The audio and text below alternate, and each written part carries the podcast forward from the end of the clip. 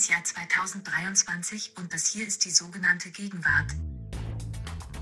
Liebe Siri, vielen Dank für deine Begrüßung. Wie schön, dass du noch immer bei uns bist und noch nicht ersetzt worden bist vom Chat GPT oder Bing oder wem auch immer. Darüber freuen wir uns. Ich freue mich, dass ich auch wieder mit dabei bin. Mein Name ist Nina Power und ich begrüße heute hier mit mir Ijoma Mangold. Hi Ijoma. Hallo Nina, ich grüße dich. Ijoma, worüber wollen wir heute sprechen? Wir haben ein großes Thema uns vorgenommen, das die letzten, die zehner Jahre, kann man sagen, sehr, sehr stark geprägt hat. Ähm, es ist das Paradigma des Postkolonialismus oder der Dekolonisation. Auf vielen, vielen Ebenen äh, war das immer wieder Anlass für Debatten und Auseinandersetzungen. Und gewissermaßen die Devise, dekolonisiert euch, das wird von den Geschichtsbüchern an den Schulen bis zu der Bespielung äh, europäischer Museen gewissermaßen jedem ins Stammbuch geschrieben. Interessant, dass du das so sagst. Ich hätte gesagt, es geht heute um Kolonialismus. Du bist schon gleich wieder einen Schritt weiter gegangen, weil wir natürlich sehr gegenwärtig am Puls der Zeit sind. Letzte Woche Donnerstag ist der Film Der vermessene Mensch vom Regisseur Lars Kraume in die Kinos gekommen. Den haben wir uns angeguckt. Das ist sozusagen das Kulturprodukt, unser kleiner Anlass, von dem wir aus abheben wollen auf die großen Fragen. Jetzt aber erstmal, zack, bumm, zum Gegenwartscheck, unserem Aufwärmspiel Ijoma. Ah, da möchte ich ein neues Schimpfwort ins Spiel bringen, das seit kurzem dabei ist, sich durchzusetzen. Eine politische Charakterisierung des Gegners, mit dem man, wie sagte man früher, Klaviatur auf Totspiel machen kann. Und zwar habe ich es von zwei, gleich aus zwei unterschiedlichen, nicht minder berufenen Mündern gehört. Einmal von Luise Neubauer, die in ihrem sagenhaften, im Übrigen wirklich sagenhaften, äh, nicht Selfie, sondern Self-Video dass sie nach der krachenden Niederlage des Volksbegehrens in Berlin, dass Berlin bis 2030 klimaneutral werden soll, wurde er mit irrsinnigen Millionen geboostert von der äh, Renewable Energy Lobby es hat trotzdem überhaupt nicht geklappt. Und dazu musste, musste sie natürlich Rechenschaft ablegen, das erklären, die Niederlage einräumen, gleichzeitig den Kampfgeist nicht siegen lassen. Keine ganz schwierige Aufgabe. Und sie ist ja wirklich, man muss es sagen, ein Naturtalent oder ein echtes Genie. Sie und das Spiel mit der Kamera, sowas habe ich wirklich noch nie gesehen. Es ist eine Weise makellos, perfekt und ist magisch beherrschend. Ich kenne kein vergleichbares Beispiel. Auch weil sie natürlich mit so enorm guten Authentizitätsmarkern arbeitet, von denen man wirklich nicht weiß, ob die bewusst eingesetzt sind. Also die schaut zum Beispiel dann immer so äh, links oben aus dem Bild raus. Und am Anfang denkt man, was ist da? Schaut die da zu irgendeinem Spin-Doktor, der ihr Zeichen gibt? Oder ist da der Teleprompter? Und dabei ist natürlich vollkommen klar, dass Luise Neubauer keinen Teleprompter braucht. Und irgendwann hat man das Gefühl, sie tut es vielleicht, damit das Ganze so ein bisschen improvisierter klingt. Es sieht fantastisch aus die Art, wie sie ihre Gesten einsetzt. Das ist alles so, so baut man Gefolgschaften auf, so erzeugt man Gruppengefühl. Und fürs Gruppengefühl braucht es aber selbstverständlich nach der alten Freund-Feind-Logik auch einen Feind und den nennt sie die fossilen Zyniker den darf man jetzt nicht das Spielfeld überlassen, den fossilen Zynikern. Also die Charakterisierung einer ganzen Menschengruppe, die dem Fortschritt im Weg steht, jetzt immer als fossil charakterisiert wird, das ist mein Gegenwartscheck und ich bekräftige ihn gleich noch durch ein zweites Beispiel. Da hat nämlich die Energieökonomin Claudia Kempfert bei Thilo Jung in seinem Podcast Jung und Naiv wörtlich, ich muss das wörtlich zitieren, gesagt, das fossile Kapital muss ausgerottet werden. Das sind schon kraftvolle Formulierungen und offensichtlich ist der Gegner, wenn man ihn fossil nennt, ein solcher, der auch ausgerottet werden darf. Wunderbar, also ich kann gar nichts dazu sagen, außer den Punkt kriegst du und überhaupt Schimpfwörter, also wie sich die entwickeln, der Gutmensch, die Umweltsau, könnten wir echt. Genau. Ist gut, dass wir die Kategorie mal wieder haben eine Eins kriegst du, Ijoma, du darfst dich setzen. Und ich, ich bin dran. Und zwar, genau, ich mag ja sehr gerne diese Floskeln. Wir haben uns ja für die Hauptfolgen, dir und mir mal ein bisschen kurze Pause mit dem ganzen Bereich, wie ändern wir unser Leben und unsere Routinen und so. Das interessiert uns ja beide sehr auferlegt, aber das gilt nicht für den Gegenwartscheck. Deswegen darf ich da gleich wieder weitermachen. Und zwar, es gibt ja das Konzept des Miracle Mornings, ja, also früh aufstehen, dann meditieren, dann schon mal ganz viel oder diesen 5 a.m. Club, wir wecken uns früh und machen dann schon Sport und schaffen ganz viel und bilden uns und sind dann schon vor allen anderen, so, also das ist ja das Effizienzkonzept. Und jetzt gibt es aber einen neuen, ich glaube auch auf TikTok sehr viel, den Bare Minimum Monday. Das ist ein bisschen so eine Verquickung einer neuen Routine, aber auch der soll anwirken. Also es ähm, trifft so ein bisschen auch das, was dich, glaube ich, schön aggressiv macht, nämlich diese ganze Teilzeit und jetzt mal so, ne, Work-Life-Balance und so. Und es ist so richtig schön zeitgeistig. Es soll gegen die Sunday Anxiety helfen, dass man am Sonntag einem die Woche bevorsteht. Deswegen macht man ein Bare Minimum Monday. Was ist Bare? Was meint Bare? Bär so, so reduziert, würde ich denken. Also jetzt ah, hast du mich erwischt. -E. Genau, ja. Also wichtig ist, ich könnte auch nur Minimum Monday, glaube ich, ja. machen, dass du gar nichts vom Montag dich da nicht so stresst mit zu viel, sondern einfach sagst, ey, am Anfang mache ich jetzt echt mal so ein bisschen niedrigschwellig, damit ich, in, weil eigentlich ja Freitag und Montag auch schon so ein bisschen zum Wochenende dazugehört und damit der Sunday nicht durch Sunday Anxiety vermiest ist. So wie die früher die, die berühmten Dimido-Professoren, die eigentlich nur Dienstag, Mittwoch, Donnerstag Dimido, gearbeitet ja, haben. Mein Studium war von ihnen gepflastert, ja. ja. also dieses Konzept, da scheint mir was drin zu stecken. Ja, klingt absolut überzeugend, ist natürlich das, was ich verachte, diese Jämmerlichkeit. Aber ich finde es ja immer voll okay, wenn man es selber gegenfinanzieren kann. Aber ich selber arbeite auch unbedingt an so einem Dimido-Projekt. Ich will auch nur noch minimalistisch Leistung erbringen, aber ich versuche es aus der eigenen Tasche zu bezahlen. Ein Glück ist heute Me. Ja, zum Glück ist heute Me. nee, sehr gut, finde ich gut, kriegst du den Punkt. Schön, schön harmonisch hier. Naja, wenn die Dinge, wenn die Phänomene knackig sind und stimmen, dann muss man hier nicht künstliche Konkurrenzen aufbauen. Ich zitiere Airbnb, die in meiner Twitter-Timeline immer sehr präsent sind mit Werbeanschaltungen. Und äh, womit ich sie zitiere, das scheint mir charakteristisch zu sein. Wir haben ja den aufgeklärten Status, dass wir wissen, es geht um Intersektionalismus. Es kann nicht einfach alles immer nur Rasse oder Geschlecht, Race oder Gender sein, sondern Class. Wir haben über Class viel zu lange geschwiegen und jetzt gibt es ja seit zwei, drei Jahren eine riesige Bewegung, wo jeder, der nicht bei drei auf den Bäumen ist, anfängt zu erklären, warum er ein Arbeiterkind ist und vor der iPhone-Kamera heulend hübsche junge Damen theatralisch in die Kamera und sagen, ich als Arbeiterkind, ich war so verzweifelt, ich habe in Wien an der Universität noch nicht mal den Hörsaal gefunden. Hast du es gesehen, Nina? Nee. Eine unglaubliche Nummer. Dann kommt aber natürlich die Wut und dann sagt sie, das kann aber nicht sein, nur weil ich aus einer Arbeiterfamilie komme. Ich lasse mich jetzt nicht unterbringen. Ich werde kämpfen, ich werde den Hörsaal finden. Naja, Kurzum, wir haben jetzt ein hohes Bewusstsein für die Kategorie der Klasse. Das ändert aber natürlich nichts daran, dass wir doch in vielen Dingen gerne Klasse als Selektionskriterium nutzen wollen, weil wir wissen, dann fühlen wir uns am besten, am sichersten und am wohlsten. Wir wollen es aber nicht direkt aussprechen. Also wie ist es möglich, Klassenselektion zu betreiben, ohne zu sagen, ich betreibe Klassenselektion? Und da hat, wie ich finde, Airbnb eine geniale Lösung gefunden, die sehr zeitgemäß ist und sie lautet auf der Werbung, KunstliebhaberInnen fühlen sich in meiner Wohnung besonders wohl. Mm. Naja, der Kunstliebhaber, das ist natürlich schon eine krasse soziale Selektion. Da weiß man, okay, wer ein Kunstliebhaber ist, der hat ein bestimmtes Bildungsniveau, ein bestimmtes Einkommensniveau, nicht immer zwingend, aber doch meistens. Und jetzt muss man nicht sagen, ah ja, wir wollen gern genauso kultivierte Leute, wie wir selber sind. Bei mir sieht es genau so und so aus, so wie sich das jemand, der es sich leisten kann, seine Wohnung mit Kunst auszustatten, es sich vorstellt. Also fühlen sich KunstliebhaberInnen in meiner Wohnung besonders wohl irgendwie kommt da nichts in mir zum Klingen, muss ich sagen. Hm. Also, oder es kommt mir zu viel, nee, das kommt mir so irgendwie um drei, da ist so ein bisschen Slalom mir in diesem, in diesem Vorschlag. In der Art, drin. wie ich es präsentiere. Ja, und dann noch dieses Gegenderte. Ich glaube, das, also beides. Ich bräuchte da noch mehr Beispiele für das, was du sagst. Ich glaube, das ist, da ist schon was, aber es mhm. müsste dann irgendwie zwei oder drei sein. Und mhm. die Werbung selber kommt mir so ein bisschen verstolpert vor, muss ich sagen weil vielleicht ja Kunstliebhaber, dann dürfte das irgendwie nicht gegendert sein, damit es dann wirklich das trifft oder so, weil es mhm, irgendwie mhm. so, es wirkt ja so ein bisschen staubig, Kunstliebhaber plus Klasse so, aber irgendwie, ja, es kommt mir nicht, kommt mir nicht ein bisschen ver verunglückt vor, muss ich sagen.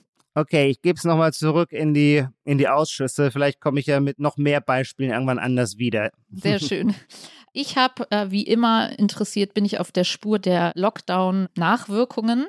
Und ich habe ja bestimmt schon häufiger auf die tolle Medi, die Yoga-Videos einem vorturnt und alle, die ich kenne, wirklich alle turnen diese kurzen Clips auf YouTube nach von ihr.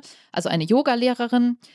Und die macht kurze Clips und hat sozusagen ein riesiges Repertoire. Also du kannst langes Yin-Yoga machen, du kannst positive Affirmationen mit Meditation, du kannst aber High-Intensity-Training. Also die macht wirklich alles und richtig gut. So, und jetzt poppte bei mir so auf, ich musste echt lachen, da gibt es eine Einheit, die heißt Netflix and Stretch. Also nicht Netflix and Chill, sondern Netflix and Stretch.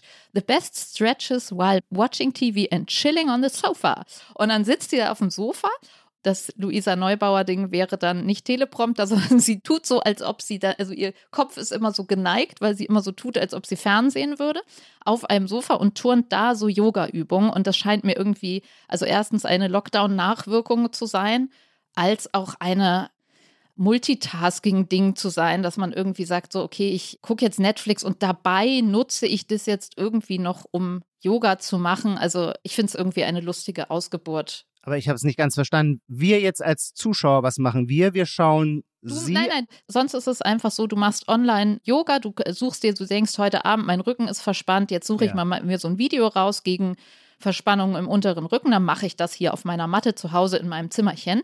Jetzt hat sie ein Video gemacht, wie du beim Fernsehen, das ist eine interessante Frage, die du jetzt stellst. Was schaue ich mir an? Schaue ich mir sie an oder schaue ich mir die Netflix-Serie an? Vielleicht ist das sogar noch eine Multitasking-Ebene drüber, weil wir sind ja dran gewöhnt, wie nannte man das früher, als es aufkam, Second Screen, ja?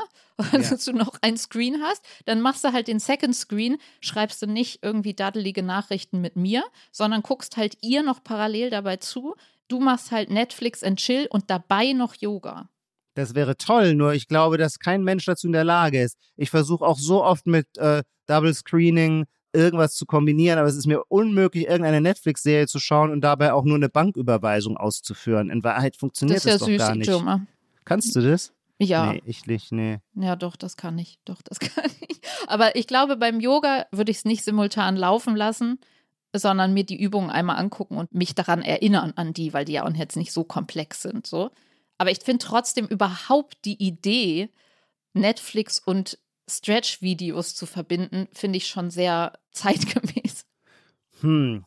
Bin jetzt unentschlossen. Ich finde die Idee auch gut und ich würde die auch gerne, man kann die vor allem auch zum Beispiel, ich denke mir das auch, wenn ich im Zug sitze, das wäre doch super, lese ich und dann könnte ich, wenn ich dabei gleichzeitig noch so äh, Übungen machen, mache, die die Rückenmuskulatur stärkt, wenn das möglich wäre, wäre viel gewonnen. Wir könnten auch jetzt, wenn wir den Podcast aufzeichnen. Ja, du fängst schon mal, Achtung, Ijoma fängt schon an, von links nach rechts sich zu genau, bewegen. Genau. Ja.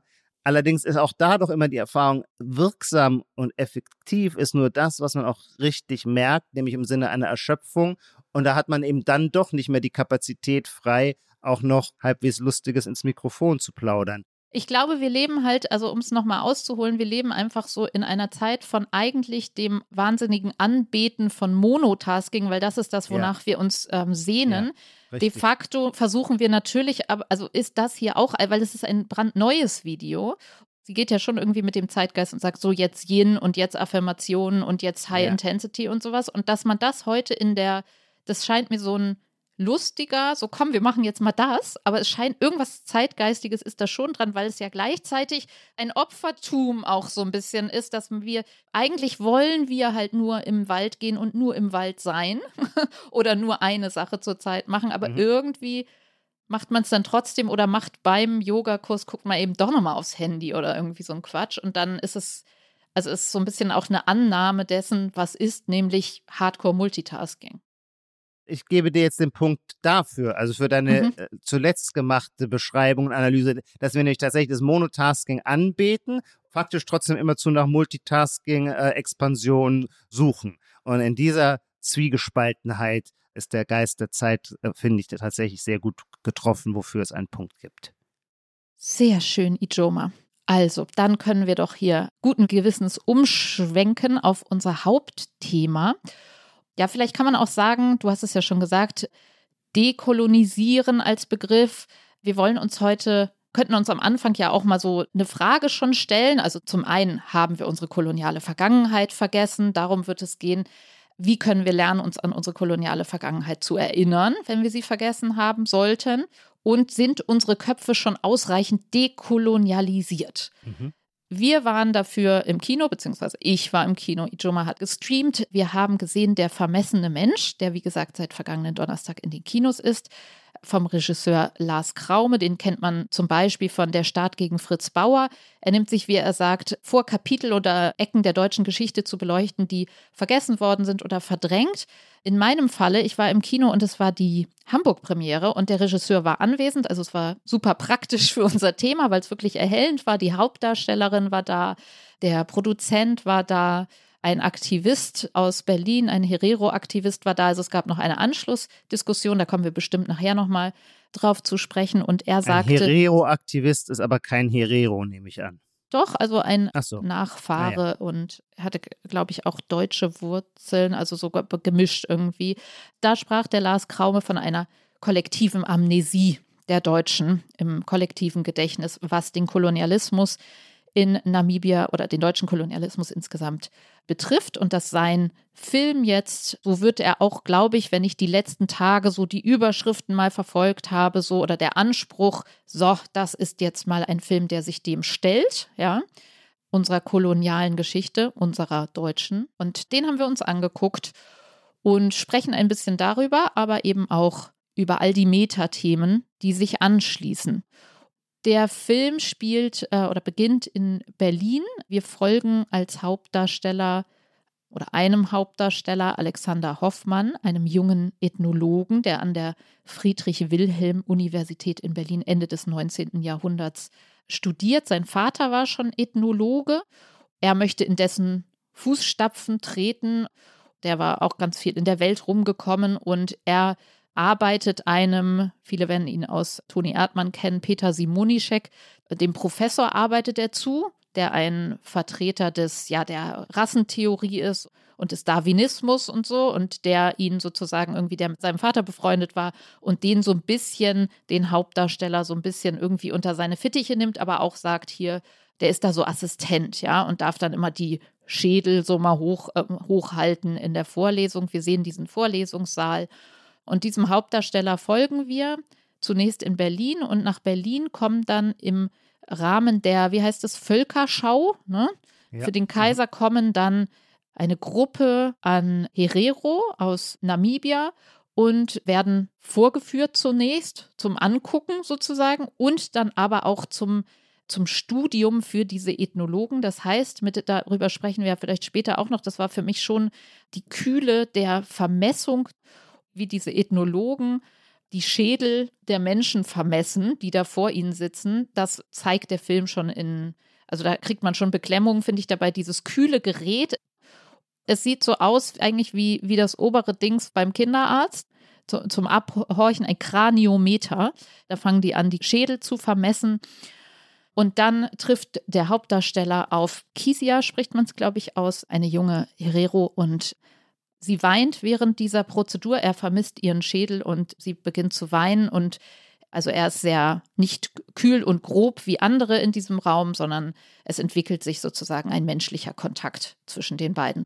Die Zahlen sollen dann in Forschungsprojekte einfließen. Gleichzeitig gibt es eine Exkursion. Es sollen Ethnologen äh, die deutsche Schutztruppe nach Namibia begleiten. Jetzt sind wir im Jahr 1904, weil es dort immer wieder zu Aufständen kommt von den Hereros, die sich der deutschen Kolonialmacht nicht unterwerfen wollen. Da ist der junge Assistent, den wir eben, äh, den Alexander Hoffmann bereits kennengelernt haben, der meldet sich auch für diese Exkursion und äh, landet deswegen in Deutsch Südwest, wie man, glaube ich, damals Namibia nannte. Da ist nun auch ein neuer Oberbefehlshaber im Dienst, General Lothar von Trotha. Der ist natürlich eine entscheidende, wichtige historische Figur, weil er beschlossen hat, mit besonderer Unnachgiebigkeit und Grausamkeit die Aufständischen niederzuschlagen und das heißt, keine Gefangenen zu machen, äh, auch Frauen und Kinder versucht er so einzukesseln und dann in die Kalahari-Wüste abzudrängen, weil ihm klar ist, dass es dort, also die Wasserstellen, die es in der Wüste gibt, die sind von deutschen Soldaten besetzt. Und insofern ist es klar, da haben die Hereros dann keine Chance. Sie werden verdursten. Und das zeigt der Film nur sehr aus der Ferne, wenn man so möchte, aber im Ergebnis natürlich klar. Das ist eigentlich der Kern, auch der historische Kern der ganzen Sache, wenn man so will, der erste von Deutschen durchgeführte Genozid. Und da würde die Geschichtswissenschaft jetzt sagen, auf jeden Fall, ja, absolut, es war ein Genozid an den Hereros und zwar ein absichtsvoll herbeigeführter. Die Vernichtung des Volkes war das Mittel, das General Trotha gewählt hat, um die deutschen Kolonialinteressen durchzusetzen.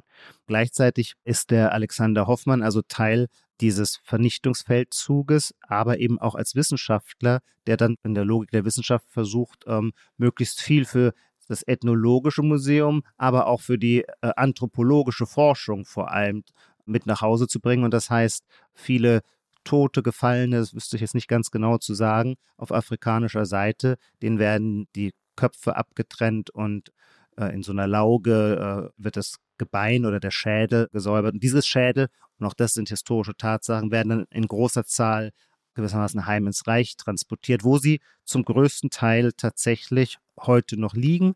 Und das ist gewissermaßen auch der hochaktuelle Anknüpfungspunkt für diesen Film, der einerseits das düsterste Kapitel der deutschen Kolonialgeschichte vergegenwärtigt und gleichzeitig aber auch in Erinnerung ruft, dass die Folgen immer noch nicht abgearbeitet sind.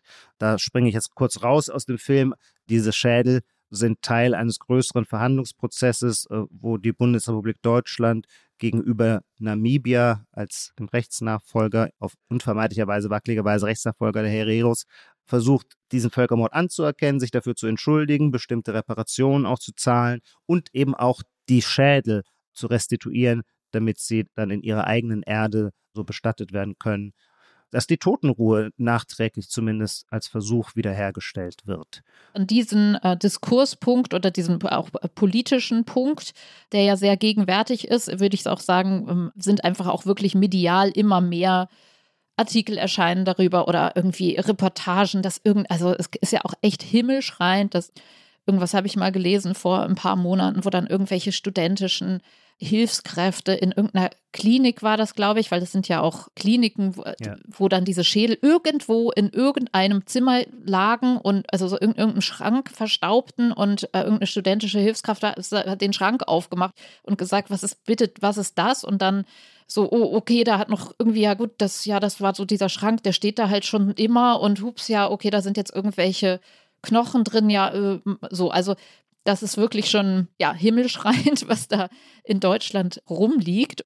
Wobei ich glaube, es ist schon auch hilfreich zu sagen, es liegen bestimmt auch wahnsinnig viele andere äh, deutsche Schädel in lauter Anatomien herum. Nur ist es natürlich ein großer Unterschied, ob sie gewissermaßen okay. äh, mhm. während eines militärischen Vernichtungsfeldzuges gesammelt worden sind oder mit Einverständnis, testamentarischer Einverständnis des Verstorbenen. Früher, glaube ich, wurden auch einfach und die werden genauso noch in unseren Archiven liegen, wurden Straftäter, Hingerichtete zum Beispiel, äh, deren Leichen wurden natürlich auch zu wissenschaftlichen Zwecken äh, herangezogen. Also ich glaube jetzt nicht, aber ich will jetzt auch nichts Falsches sagen. Es liegt schon noch, es gibt viele es Schränke. Gibt viele Schränke und es ist schon noch Teil mit vielen Human genau, Remains, genau, wie es so ja. schön heißt, so furchtbar heißt. Ja. Ich fand auch, dass ich sehr viele Geschichten oder auch Dokumentarfilme darüber sehe. Ähm, häufig war es ja früher so oder ein Topos im Dokumentarfilm oder in solchen Reportagen ist ja, okay, wir haben hier eine Brosche liegen und die wird immer weiter vererbt und irgendwann kommt dann raus, ah, das ist aber eigentlich hat die mal einer jüdischen Familie gehört. So, das war bisher so die dokumentarische mhm. Spur. Mhm. Und jetzt heißt es, ah, Opa hatte irgendwie so ein Afrikazimmer und da stand immer so eine Statue und Knochen, Statuen, Schmuck, was auch immer. Und da machen sich dann eben oder macht sich eine Person aus einer deutschen Familie auf und sagt, ähm, hallo Leute, irgendwie, das ist kein schönes Erbstück, kein romantisches Erbstück oder ist es, aber das, was wir damit verknüpfen, ist eine richtig schlimme Geschichte und die sich dann aufmachen und das zurückführen wollen auf im privaten Wege. Also auch das scheint mir sehr gegenwärtig ja, und ist und ich merke an mir, wie so meine Einflugsschneise ist. Deswegen war ich auch sehr für dieses Thema oder sehr dankbar, dass jetzt dieser Film ins Kino kommt, dass ich einen wirklich regelrechten geschichtswissenschaftlichen Hunger habe und alles aufsauge zu diesem Thema, weil ich richtig merke, und das, da bin ich, glaube ich, typisch sozialisiert, vielleicht durch die Schule gegangen und durchs Studium gegangen und wirklich kaum bis gar nichts über den deutschen Kolonialismus gelernt habe.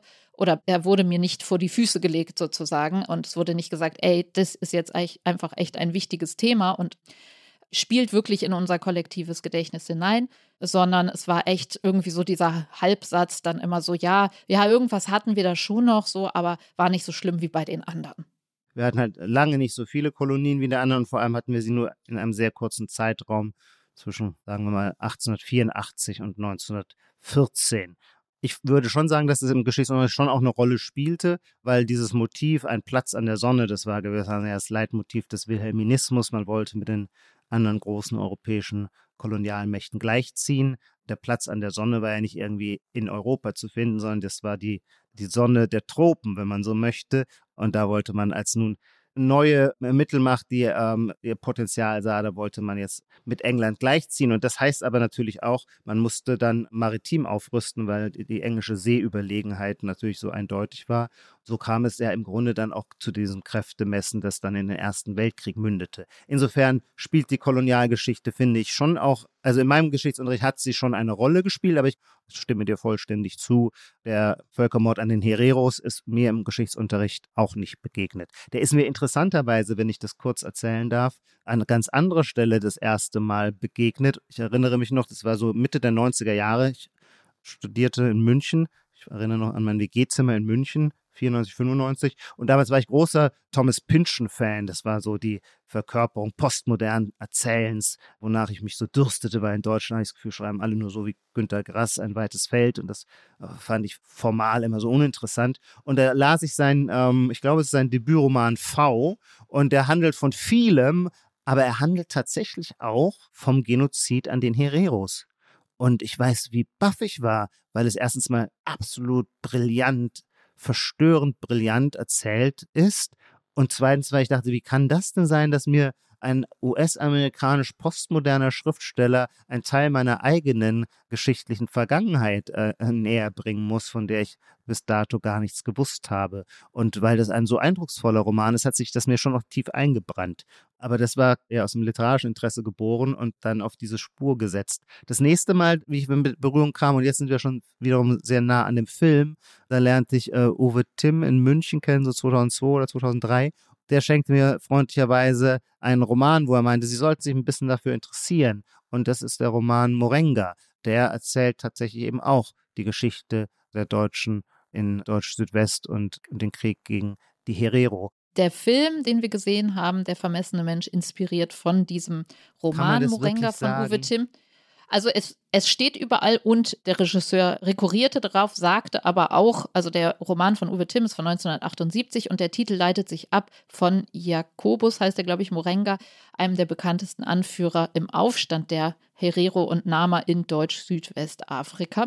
Und er sagte auch an diesem Abend, er hatte, glaube ich, vier Jahre an diesem Film gearbeitet. Es gab acht verschiedene Drehbuch, acht, ja, verschiedene Drehbuchfassungen. Ich weiß nicht, wie viel man sonst hat. Ich mhm. glaube, hier war es wirklich extrem, weil es wirklich sehr unterschiedliche Fassungen waren. Und in diesem Buch, ich habe es für den Podcast jetzt angefangen zu lesen, bin noch nicht so weit gekommen, aber es ist klar, es geht um den eben den Anführer auf der Seite der Herero und eben auch um die Deutschen, die da waren, aber es spielt sehr viel in diesem Soldatenleben ja. wirklich. So sagte er an dem Abend, man kann, wie erzählt, also viel ging darum und vielleicht können wir darüber ja auch kurz reden, weil das ja auch ein großer Kritikpunkt überhaupt immer in allen Debatten ist, aus welcher Perspektive erzählt mhm. man eine Geschichte. Und hier folgen wir ja nun dem deutschen weißen Ethnologen und der trifft auf die afrikanische Schwarze mit Co-Hauptdarstellerin. Aber natürlich sehen wir es irgendwie die Reise dieses Charakters, wo man sagen kann, du hast ihn ja nicht so empfunden. Man kann sagen, okay, das ist jetzt irgendwie ein guter Deutscher. Ich finde ihn vor allem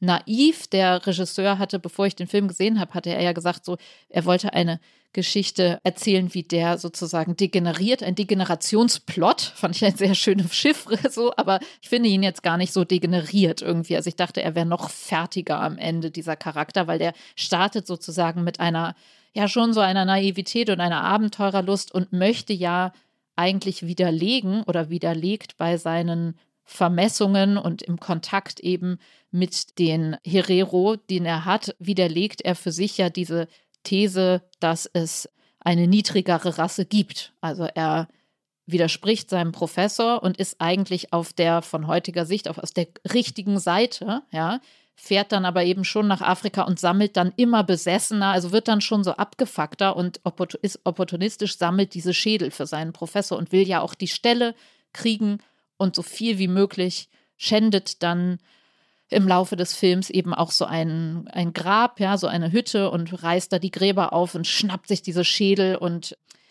aber trotzdem ist die Geschichte durch ihn erzählt. Man sieht ihn in der Wüste fast einmal ja krepieren, weil er da irgendwie kein Wasser mehr hat und geflohen ist und er ist alleine in dieser Landschaft zu sehen und man kann sich schon gerade an der Stelle natürlich fragen, ist das jetzt so glücklich gewählt?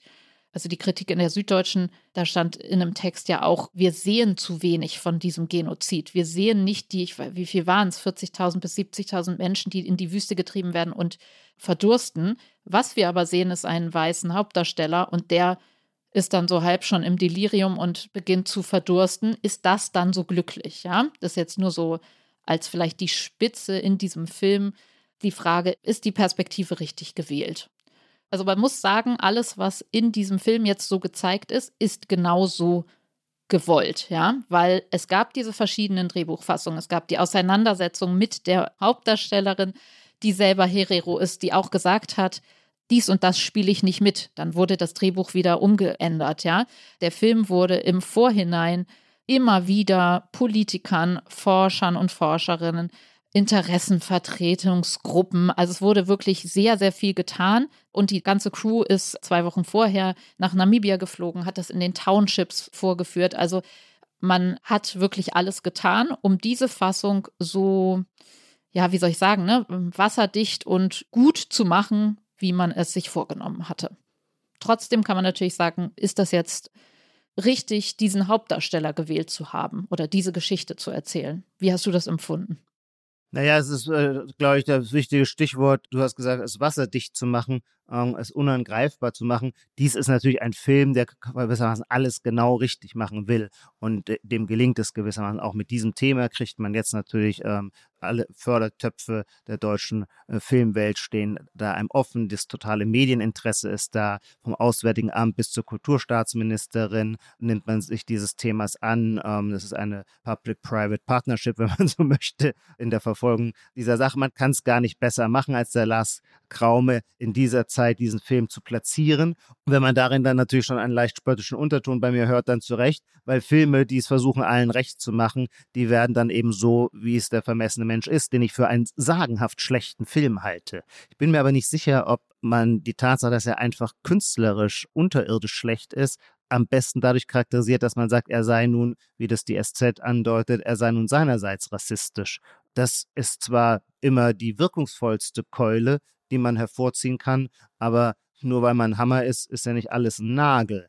Ich würde denken, der Vorwurf, dass wir nun, wie du sagtest, dass wir den Film am Beispiel eines guten Deutschen erzählt bekommen und die Geschichte am Beispiel eines guten Deutschen erzählt bekommen, das finde ich eine absurde Lesart äh, an diesem jungen Ethnologen ist wirklich gar nichts gut, sondern er ist das Musterbeispiel eines Opportunisten, der für seine wissenschaftliche Karriere sogar bereit ist, seine eigenen Erkenntnisse unter den Tisch fallen zu lassen, der weiterkommen will und dafür jeden Kompromiss, in den er gezwungen wird, willig annimmt, dass er auch manchmal Bauchschmerzen hat. Das gehört, glaube ich, zu jedem gesunden Opportunismus dazu. Wie soll es anders sein? Also hier hätten wir, finde ich, eher das Beispiel, wie Wissenschaft, die ja immer auf das Belohnungssystem der Institutionen, äh, die die Karrieren machen, angewiesen ist, wie opportunistisch Wissenschaft ist. Das ist für mich keine Verkörperung eines idealisierten Deutschen. Die zweite Frage, wie sehr beschreibt man die tatsächliche Brutalität, was es heißt, äh, wenn ein Volk in der Wüste verhungert?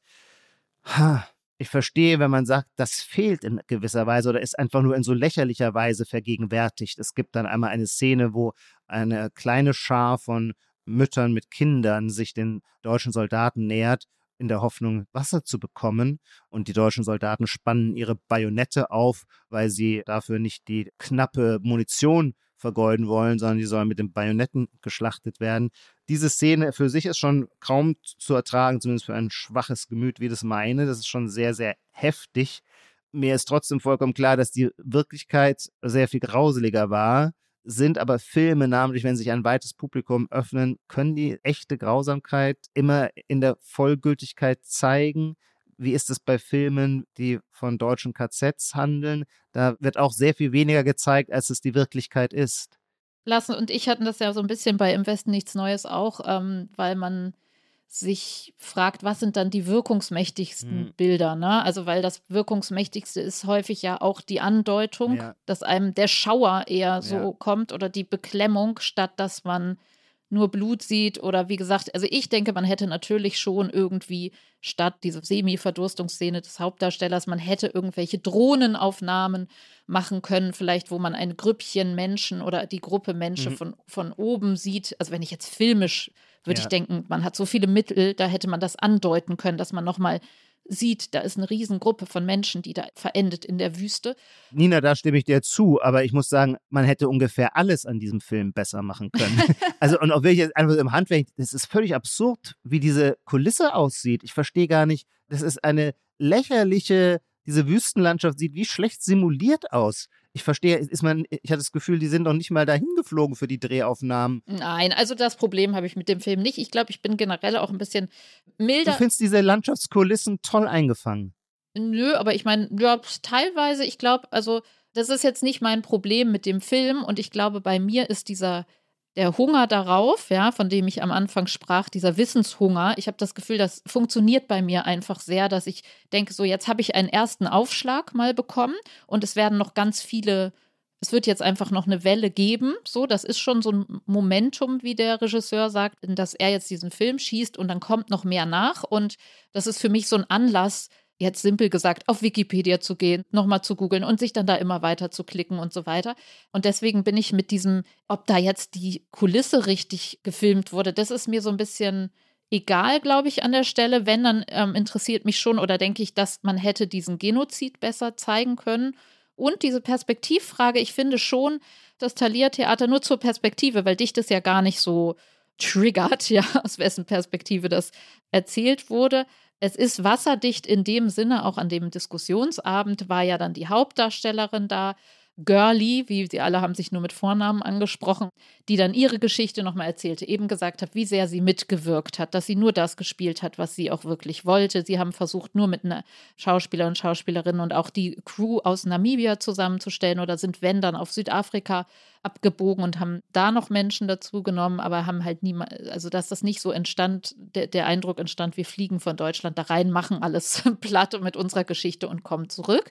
Aber ich finde schon, das Thalia Theater hatte, ich glaube 2020 eine Produktion Herero Land und da haben viele, also auch der Gabriel hieß der im Film, der Mann von der Hauptdarstellerin und auch andere Leute aus dem Team haben sowohl an der Theaterproduktion als auch an dem Film jetzt mitgewirkt. Und da haben sie es, glaube ich, besser hinbekommen, dass sie wirklich gesagt haben, wir machen ein gemein noch du würdest sagen, es war noch wasserdichter, ja. Die SprecherInnenpositionen waren noch gerechter verteilt, so. Also da bin ich auch so bei dir, dass ich sage, der Hauptdarsteller, dass der nur weiß und deutsch ist, so, das ist jetzt nicht per se muss man nicht gleich sagen, okay, das ist jetzt die ganz falsche Herangehensweise, weil man muss ja auch gucken, wie kriegt man die Masse für das Thema interessiert. Aber ich finde schon, man hätte, und da kann ich auch sagen, wir reden ja hier häufig über Stellen. Vielleicht können wir über zwei Stellen mal reden, weil wir beide eine haben, die, die wir nur beide grottenschlecht fanden. Aber eine, da, da hat man ja manchmal, wenn man was im Film sieht, dass man denkt, oh man, hier hättet ihr doch nochmal abbiegen können. Und das ist die Szene, da beginnen sozusagen diese Aufstände und die Deutschen, das, ähm, diese Schutztruppe und die, die, Soldaten fangen an zu schießen und alle, ähm, oder es, ja, es bahnt sich schon so die ungute, das Ungute an und die Hauptdarstellerin ist so in ihrer Hütte und dort schlafen Kinder und es sind offenbar ihre Kinder und man ist ja recht nah an dieser Figur dran und sie sagt zu denen, schlaft weiter, schlaft erstmal, beruhigt euch, schlaft weiter. Und da denke ich, ah, die hat Kinder, okay. Man hätte da viel mehr nochmal in, also man hätte schon, glaube ich, den Versuch machen können, das von deutscher Sicht zu zeigen, aber dann eben auch in so eine Familie nochmal reinzugehen und die Kampfhandlungen oder so von beiden Seiten, dass man doch nochmal mehr, man hat natürlich Mitleid und fühlt irgendwie den Schmerz oder so, aber dass da noch mehr Figuren ein Leben bekommen, außer dieser Hauptdarstellerin. Das war für mich so eine Szene, wo man gut nochmal das hätte beschreiben können, deren Leben, so deren Perspektive. Ja, absolut. Ich bleibe dabei, man hätte alles ungefähr anders machen können und vermutlich wäre da auch alles besser gewesen. Namentlich wäre es schön gewesen, wenn überhaupt irgendeine Figur zu leben erwacht wäre. Und das gelingt nicht. und es gelingt nicht, obwohl die grundsätzliche dramaturgische Idee, das ist die einzige, äh, wo ich dann noch sage, die finde ich eigentlich gut. Und dann wundere ich mich, dass man die nicht mehr genutzt hat, zu sagen, wir beginnen mit den Völkerschauen und können gewissermaßen Die koloniale Wirklichkeit wird auf bilderbuchhafte Art reingespiegelt ins Reich, spielt dort eine Rolle, Zeitungen berichten darüber, die Bevölkerung geht dahin, schaut sich die fremden Kulturen an und so weiter. Und hier kommt es nun zu der ersten Begegnung zwischen den Abgesandten aus Deutsch-Südwest und äh, dem, den deutschen Ethnologen. Da liegt, finde ich, ein tolles Potenzial oder ist eine tolle Erzählsituation gewesen, ein bisschen aus der Wissenschaftsgeschichte heraus Kolonialgeschichte zu erzählen. Man müsste aber dann ein höheres oder größeres Gespür haben für die Ambivalenzen oder Ambiguitäten. Die versagt sich der Film vollständig. Übrigens auch finde ich schon bei seiner Hauptmetapher, nämlich der Brutalität des Vermessens. Die wird so stipuliert, du hast auch gesagt, dass das einen als Zuschauer stark schmerzt oder betrifft. Ja, das stimmt, aber. Ja, ich finde diese kühle, also das finde ich interessant, weil du das anders empfindest, aber dieses kühle Gerät, also beim Gucken, wenn ich sehe, wie die sich da hinsetzen müssen und deren Schädel und deren Nasenbein vermessen wird, das bringt mir nochmal viel plastischer dieses absurde Rassendenken. Oder man denkt so, ja, aha, okay, so, ja klar, okay, ihr hattet so ein, dieses Kraniometer, dieses kühle Gerät und das da zieht sich mir alles zusammen, weil man natürlich auch den Fortschritt überhaupt bei diesem Film, genauso wie bei Im Westen nichts Neues, man hat immer diese Momente im Film, wo man letztlich, äh, ich sage jetzt mal, Auschwitz schon mitdenkt, ja. Also man denkt so, ah, hier beginnt dieses Rassendenken und dann fangen die an, das so zu vermessen oder später auch, dass die Konzentrationslager, dass die schon Konzentrationslager hießen, dass es in Afrika Konzentrationslager gibt mit ganz großen Listen von Häftlingen. Und in dem Moment, wo sie die Listen durchblättern im Film, zuckt es schon so zusammen und man denkt die Geschichte schon weiter. Also es geht mir immer so bei Filmen, die vor der NS-Zeit spielten, dass solche Momente mich dann, solche Bilder dann so hochkommen. Oder im Westen nichts Neues waren es die abgemagerten, hinter Stacheldraht stehenden russischen Gefangenen, dass man immer als Zuschauer, Zuschauerin schon zusammenzuckt, weil man die Geschichte, ja, wie die Geschichte dann weiterging, eben die deutsche Geschichte weiterging, schon,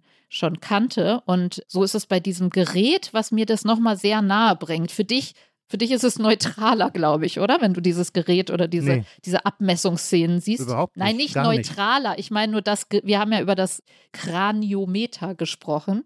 Das Vermessen, der Film heißt ja auch der vermessene Mensch, so, dass dieses Vermessen erstmal eine neutrale Herangehensweise ist. So habe ich dich verstanden, oder? Nee, nee, nee. Ich finde es auch gruselig zu sehen in dem Film, wenn dieses Vermessungsgerät angesetzt wird, aber das finde ich kein großes Kunststück. Das gelingt jedem Film. Wenn ein Film etwas als gruselig darstellen will, ist es ja, also ich meine, das kleine Einmal eins ist so zu filmen, dass jeder Zuschauer dann konditioniertes gruselig finde. Das geht mir natürlich auch so. Ich finde es aber natürlich spannender zu sehen, das auch ein bisschen einzuordnen und zu sagen, naja, was passiert hier eigentlich? Wir sind gewissermaßen in einer Phase der Neuzeit, in einer Phase der Wissenschaftlichkeit. Und seit Newton heißt Wissenschaftlichkeit, nur das ist wissenschaftlich, was sich durch Messen belegen und beweisen lässt. Also macht auch eine junge Wissenschaft wie die Anthropologie dann natürlich genau diesen Metric Turn, wenn man so möchte, und sagt, okay, wir wollen nicht irgendwie kulturalistisch daher schwafeln, sondern wir wollen die Differenzen der Menschen auf Basis von objektiven Daten äh, nachweisen und deswegen vermessen wir die Schädelgröße und wo die Nase ansetzt und wo das Kinn ist und so weiter. In der Logik der Wissenschaft ein normaler Prozess und jetzt passiert eher was Interessantes. Und das zeigt der Film dann auch, ohne es wirklich nutzbar zu machen. Es gibt dann natürlich wiederum eine ganz stark, wir würden heute sagen, politisch aufgeladene Fraktion des Darwinismus, die mit einer bestimmten ideologischen Position da hineingeht, die da lautet, die verschiedenen Rassen sind unterschiedlich und zwar es gibt höherwertige und niederwertige Rassen und das wird nach dem Paradigma des Darwinismus ausbuchstabiert. Jetzt kommen aber interessanterweise die Messergebnisse von diesen Ethnologen oder Anthropologen beigebracht werden, bestätigen das eben gerade überhaupt nicht. Das heißt, das Vermessen ist eigentlich, und das meine ich immer so ein bisschen was mit der Ambiguität, mhm. die man aber dann auch fruchtbar machen muss. Das Vermessen, diese ob harte Objektivierung führt eigentlich dazu, die Fiktion der Superiorität der weißen Rasse, der dem Boden zu entziehen, weshalb der Professor, der von Peter Simonischek gespielt wird, ein typischer fetter Heinrich Mann, Untertan, wilhelminischer Professor, der unterdrückt diese Zahlen, die, der, die sein junger wissenschaftlicher Mitarbeiter beigebracht hat. Denn die Messdaten erzählen tatsächlich eine andere Geschichte die Messdaten erzählen es und auch der junge Ethnologe sagt, die, wieso, die können, die haben doch Kultur wie wir und die reden so wie wir. Und es gibt diese eine Szene, weil wir sie eben angeteasert haben, sollten wir einmal noch auf diese blöde Szene zu sprechen kommen, weil da merkt man vielleicht auch, der Film will dann spricht aus heutiger Sprache und legt der Hauptdarstellerin, die gerade vermessen worden ist, und dann kommt dieser junge Ethnologe, schleicht sich da abends nochmal hin und möchte sozusagen weiter forschen und möchte die Kultur der Herero erforschen und geht mit seinem kleinen Notizblock dahin aus seiner Ledertasche und fragt, ob er sich nochmal mit denen unterhalten könnte. Bringt seine Fragen mit und dann sagt die Hauptdarstellerin so, wir wissen es jetzt nicht wortwörtlich, ne, aber sie sagt sowas wie, wir wollen nicht studiert werden, sondern sprechen miteinander. So.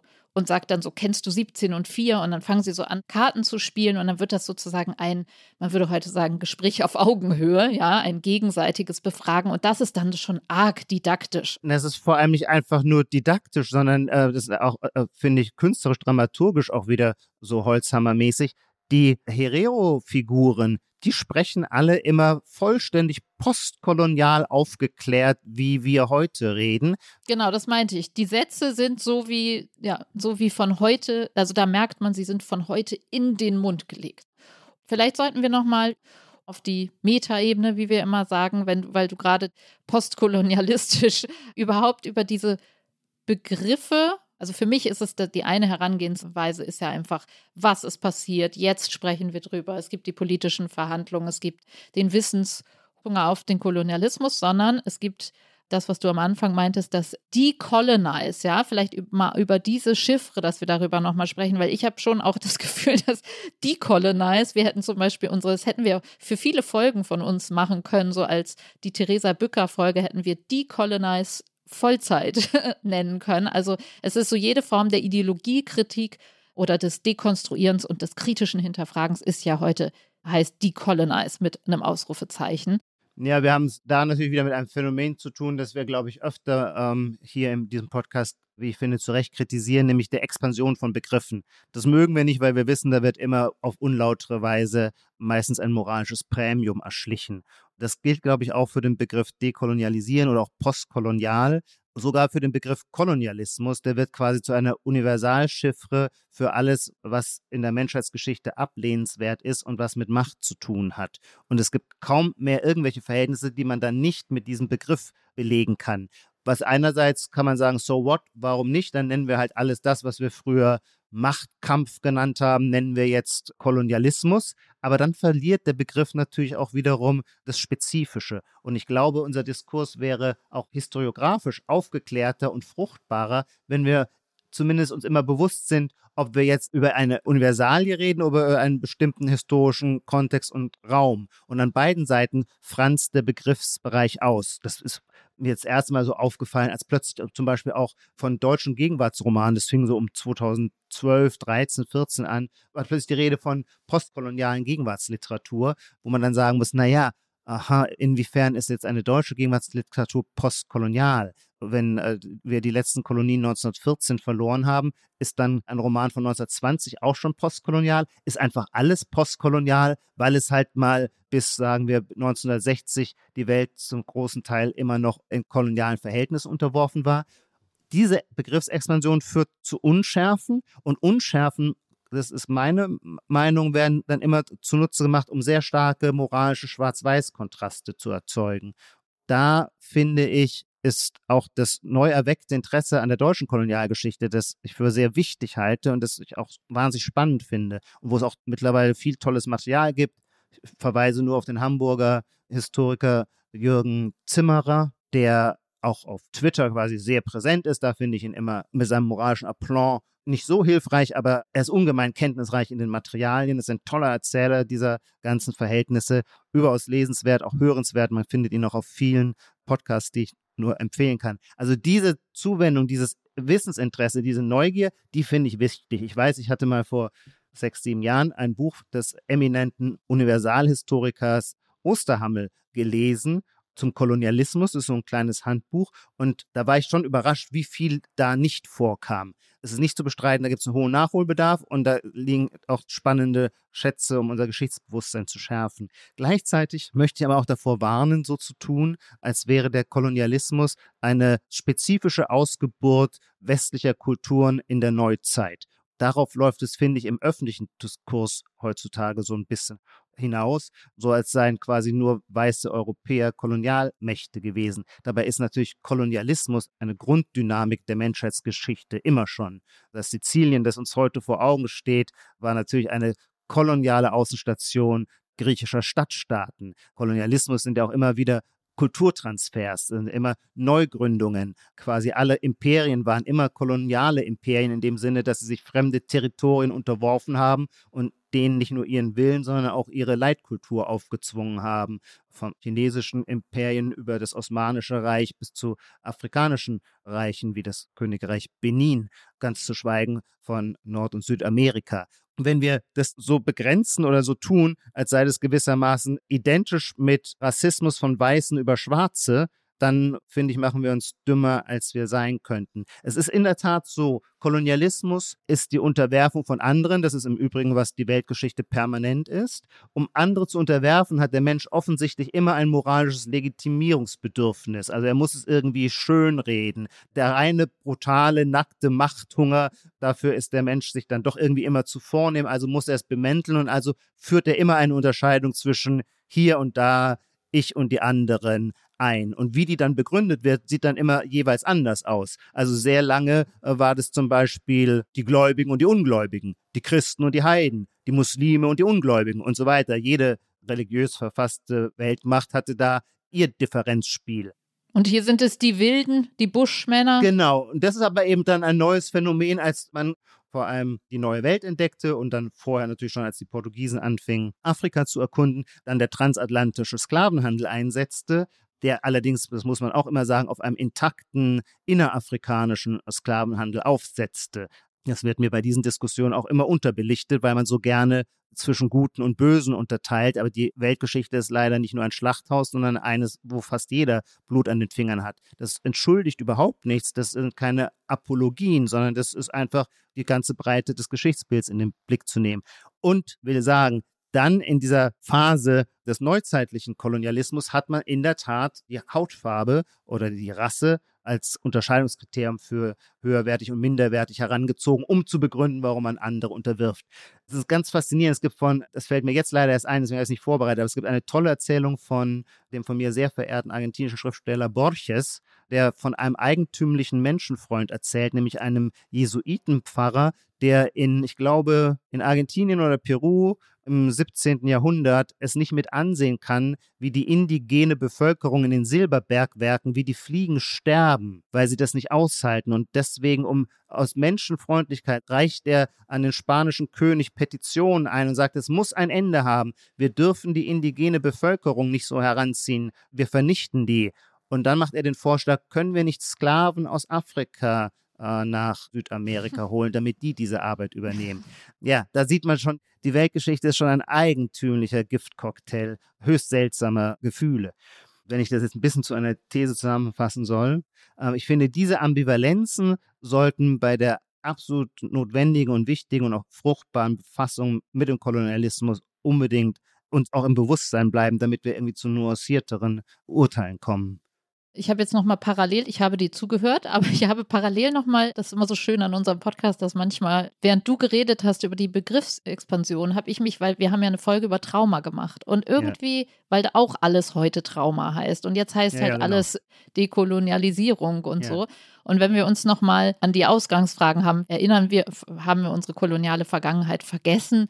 Auf jeden Fall sind wir uns ja alle einig, dass diese Wissenswelle oder Aufarbeitungswelle und dieses Einsickern ins kollektive Gedächtnis, dass das total nötig ist und jetzt passiert. Mhm. Und dieser Film, glaube ich, einfach auch ein Flock in dieser Auf der, ähm, der Herero-Aktivist, der an dem Abend im Kino war, sagte auch so, für uns ist es einfach gut. Wir kriegen jetzt, egal ob weißer Hauptdarsteller oder nicht, wir kriegen jetzt einfach, ich kriege die ganze Zeit Anfragen aus der ganzen Welt, aus Australien, egal wo, mich zu äußern. Und das ist einfach, also die Welle rollt. Mhm wenn alles Kolonialismus oder Decolonize und so weiter heißt, also ich habe mich gerade gefragt, während du geredet hast, wenn alles Trauma heißt, mhm. das hat uns aber dazu bewogen, eine Traumafolge zu machen und herauszuarbeiten nochmal, was Trauma ist. Seitdem mhm. weiß ich, oder auch bei Bas Kass, der sagte ja auch, alles ist Trauma, aber erklärt mir dann eben nochmal ganz genau, was Trauma ist und ob es dieser Überschuss oder dieses Aufweichen, das haben wir jetzt immer als eher negativ oder wenn es ja, wenn es so ausfranst, dann ist das irgendwie ärgerlich. Aber vielleicht ist es auch so ein Schritt auf dem Weg zu exakterem Wissen. Also so funktioniert es jetzt, glaube ich, für mich, ja. dass ich, wenn ich mhm. das Wort, also vielleicht ganz basal auf Gehirn, Gehirnebene, wenn ich überall das Wort Kolonialismus und decolonize lese, dann denke ich irgendwann so, so, ich gucke da jetzt, jetzt, jetzt reicht's, mhm. jetzt heißt alles so, jetzt gucke ich da aber wirklich mal hin. Und dann fange ich an, in den Modus zu kommen, und kaufe mir jetzt ein Buch darüber und checke, aha, es gab schon Konzentrationslager und aha, warum, warum heißt es Hottentotten und ist das Absolut. muss gecancelt werden und so weiter. Ne? Also das finde ich irgendwie. Aber zu den Konzentrationslagern finde ich auch kurz nochmal wichtig anzumerken, es ist nicht so, dass die Konzentrationslager eine deutsche Erfindung im Herero-Krieg waren, sondern der Begriff taucht tatsächlich das erste Mal im Spanischen auf, im 19. Jahrhundert, Campo de Concentración, mit Blick auf Kuba, wo es solche Strafgefangenenlager gab. Genau, also ich finde, es ist immer eine Bewegung. Also es ist sehr interessant ja. zu sehen, wie diese Diskurse, das exakte Wissen, also das, was schwammig ist, führt dann zu etwas Exaktem. Aber im Überschuss, genauso das wie man stimmt. könnte ja auch, das gibt es ja auch beim Woken und Gendern und so, dass man sagt, okay, es muss nur lang genug nerven. und dann guckt man hin, also ich sage es jetzt flapsig, ja, ja. ja. Die Fliege muss nur lang genug um den Kopf schwirren Nee, an solche gewissen fruchtbaren Dialektiken glaube ich auch. Absolut, ja. ja. Dann lass uns aber zum Schluss noch einen weiteren Aspekt, weil der jetzt für uns als deutscher Podcast, finde ich, schon auch entscheidend ist. Wir haben als Deutsche natürlich auch eine besondere Situation, weil wir so eine aufgrund der Einzigartigkeit unserer eigenen Geschichte oder wir pflegen zu sagen, aufgrund der Singularität unserer eigenen Geschichte haben wir natürlich auch eine sehr singuläre Erinnerungskultur und die kommt, darüber wurde in den letzten drei, vier Jahren eben dann auch viel diskutiert. Diese Erinnerungskultur kommt jetzt vielfach in Konflikt mit einem anderen eben postkolonialen Geschichtsbewusstsein, das dann gewissermaßen als Wettbewerber oder als Konkurrent auch empfunden werden könnte. Das heißt, es kommt zu der Frage, wie sehr führt die Behauptung der Singularität des Holocaust dazu, andere Genozide nicht angemessen in den Blick zu nehmen, wenn man den Konflikt jetzt besonders scharf zuspitzen würde. Und auch hier, finde ich, kann man wieder und das will ich jetzt gar nicht bewerten, aber nur beobachten, feststellen, wie der Begriff des Kolonialismus dann wiederum expandiert, indem man dann, vielleicht auch zu Recht, ich will das jetzt gar nicht bewerten, nur darauf hinweisen, indem man dann eben auch Hitler-Deutschland als ein koloniales Imperium beschreibt, das nun, und das ist ja nun gar nicht von der Hand zu weisen, in starker Weise Ideen des überseeischen Kolonialismus versucht, auf dem eurasischen Territorium nachzubauen. Also diese Raumpolitik Hitlers meinte ja, dass es minderwertige Völker gibt, vor allem die Ukrainer hatte er dabei im Blick, die quasi zu Arbeitssklaven herabgewürdigt werden sollen und sich Deutsche neue Besiedlungsräume zu eigen machen. Auch argumentiert Hitler selber immer wieder mit dem Verweis auf die USA, die ihre Staatengründung das ist ja ein sogenannter Siedlerkolonialismus, die ihre Staatengründung auf Kosten der indigenen Bevölkerung, die sie ausgerottet haben, betrieben haben. Und Hitler geißelt gewissermaßen immer das Heuchlerische, da denkt er vermutlich an Wilson, dessen Menschenrechtspolitik, weil es die Amerikaner waren, die ohne mit der Wimper zu zucken ihre indigene Bevölkerung vernichtet haben. Warum? Also daran könnte man sich ja umgekehrt für eine eigene europäische Expansion ein Vorbild nehmen. Das heißt, dann ist man jetzt interessanterweise dabei, auch eben diesen Begriff mit Blick wiederum auf den Nationalsozialismus anzuwenden.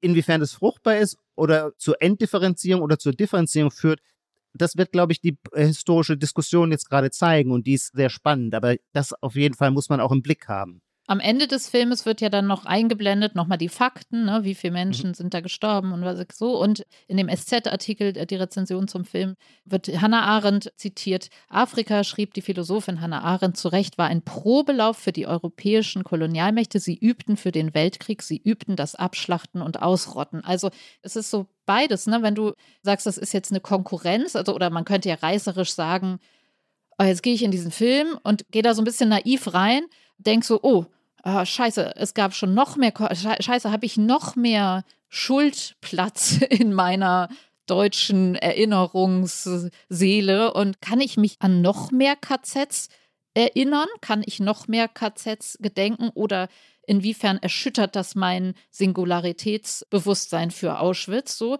Da können wir jetzt zynisch oder flapsig sagen, naja, ein Glück, sagt ja Hannah Arendt, war alles nur ein Probelauf. Dann könnte man das ja sogar inhaltlich oder so wie du es jetzt referiert hast, ja miteinander verknüpfen und sagen, okay, das war, alles war schon ein Vorläufer dahin. Die Debatte wird es zeigen, es wird nicht der letzte Film dazu sein. wir sind in der Welle drin und ich finde es wahnsinnig spannend, das zu verfolgen. Also ich werde weiter Bücher lesen und mich durch Wikipedia klicken und wir werden vielleicht ja auch in diesem Podcast nochmal etwas zu dem Thema haben. Ijoma, es hat mich sehr gefreut, dass wir heute darüber gesprochen haben.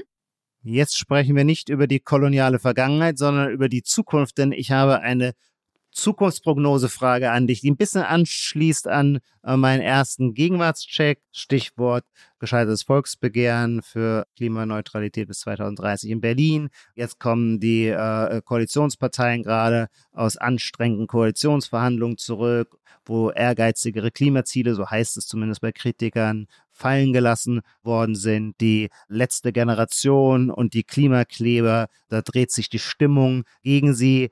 Dies ist meine Frage an dich.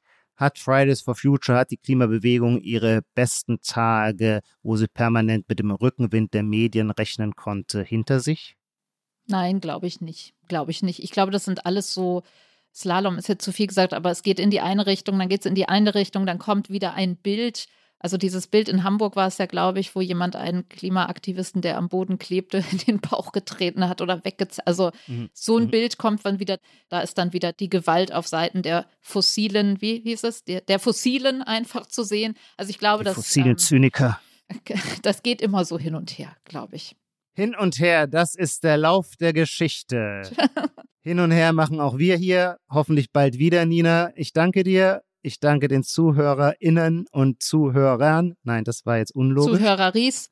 Der Zuhöreris? Nee, der Zuhöreri. Zuhöri. Ach, ich weiß es auch nicht. Zuhöri. Ich weiß es auch nicht. Wir freuen uns auf die nächste Folge. Bis bald.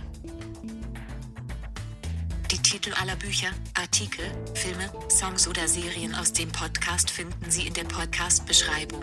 Bei Anregungen, Kritik und Lob schreiben Sie uns gerne an gegenwart.zeit.de.